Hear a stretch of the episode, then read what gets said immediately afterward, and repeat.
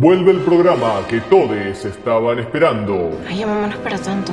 ¿Cómo que no espera tanto? Vuelve la crítica sagaz, aguda y mordaz. Anote, anote. Para molestar a liberales, fachos, progres fanáticos, conspiranoicos, fans del averizo.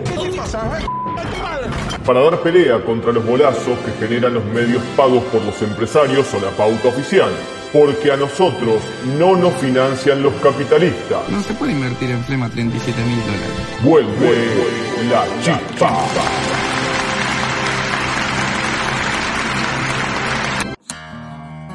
Buenos días compañeras, compañeros, compañeris. Bienvenidos al primer programa de la segunda temporada de este podcast que hemos decidido intitular La Chispa. Donde semana a semana repasaremos la actualidad nacional desde una perspectiva de izquierda. Sí, sí, de izquierda, porque nosotros no somos neutrales. Es más, odiamos a los hipócritas e indiferentes que ubicados en una supuesta neutralidad terminan llevando agua al molino de las clases dominantes. Y hablando de odio, hace poco pasó algo completamente indignante. Unos energúmenos de derecha, gente que se cree piola por ser políticamente incorrecta pero acuerda con lo más rancio de la política nacional, marchó a Plaza de Mayo y montó una escena nefasta. Bolsas negras con nombres de diferentes actores, entre los que figuraba Estela de Carlotto. Sí, seguramente lo viste en las noticias. Estos tipos armaron un muñeco o algo así, lo metieron adentro de una bolsa negra de nylon como si fuera un cadáver, algo que recuerda a las víctimas de los femicidios, pero que también claramente podría ser la imagen de los 30.000 desaparecidos y lo etiquetaron con el nombre de una de las referentes más conocidas de la lucha por los derechos humanos en nuestro país. Después en la letra chica aclararon que qué sé yo, que era por las vacunas VIP y no sé qué estupidez. Pero lo concreto es que estos fachos están a la ofensiva y no les importa nada. No lo puedo creer. ¿Y sabes qué me hace pensar todo esto? En que frente al avance de la derecha no es cuestión de quedarse en casa y hacer memoria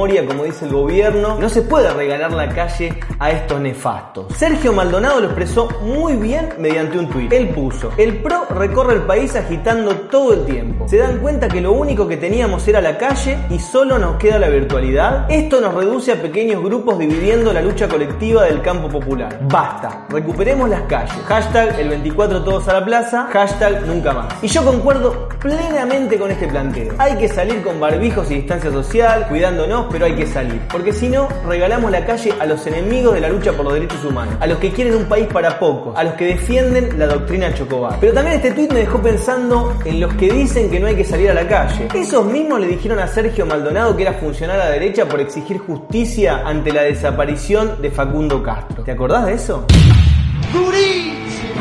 Su estrategia es organizar la derrota, que el pueblo baje los brazos impotente frente al avance de los fachos y depositar toda la confianza en las acciones de un gobierno que retrocede cada vez que tiene que avanzar contra los poderes reales. ¡Te están lavando el cerebro! Pero sin movilización no hay avance de la lucha por derechos humanos ni de ningún otro derecho. Sin movilización Maya no aparecía. Ni tendríamos jornada laboral de 8 horas, ni vacaciones, ni aborto legal. Todos los derechos se conquistan en las calles. Hoy nos dicen que nos quedemos en casa, que recordemos a los 30.000 y que por suerte ya se hizo justicia gracias a la política de derechos humanos del gobierno nacional y popular. Pero ¿sabes una cosa? Pese a lo que te dijeron, no fueron juzgados todos los genocidas. Hagamos la cuenta. De todos los partícipes importantes y necesarios en el gobierno militar, con sus ministerios, las dependencias provinciales, los 600 centros clandestinos de detención, solo condenaron aproximadamente a unos 1000 genocidas, de los cuales la mayoría están en prisión domiciliaria, hubo también absueltos y hubo quienes murieron en libertad. Y te traigo una noticia, la enorme mayoría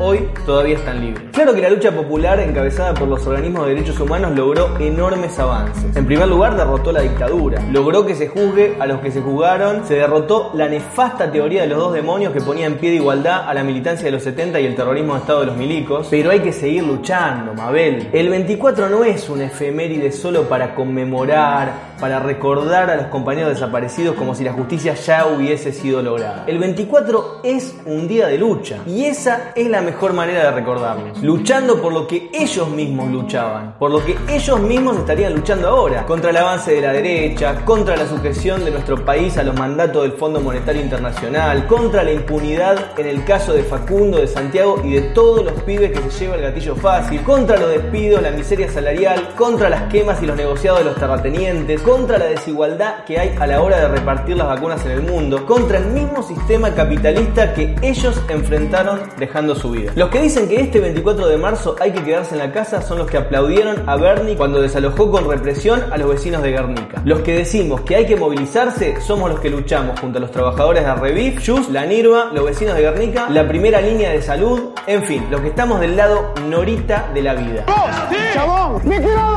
Bueno, después de todo esto, me imagino que no vas a querer quedarte este 24 en casa escuchando a Bullrich hablando del curro de los derechos humanos o viendo los videos de los liberales dando clases de cómo entregar el país en cuatro pasos y por qué acá es por el que quiere. Te invito a que te movilices con las madres de Plaza de Mayo, Línea Fundadora, El Nuevo Más y el Encuentro Memoria, Verdad y Justicia. Si querés frenar a la derecha, no alcanza solo con indignarte, Roberto. 30.000 compañeros detenidos y desaparecidos presentes. Y sepan que un día la chispa va a encender la pradera. Deciles que no les sirve luchar. Deciles que no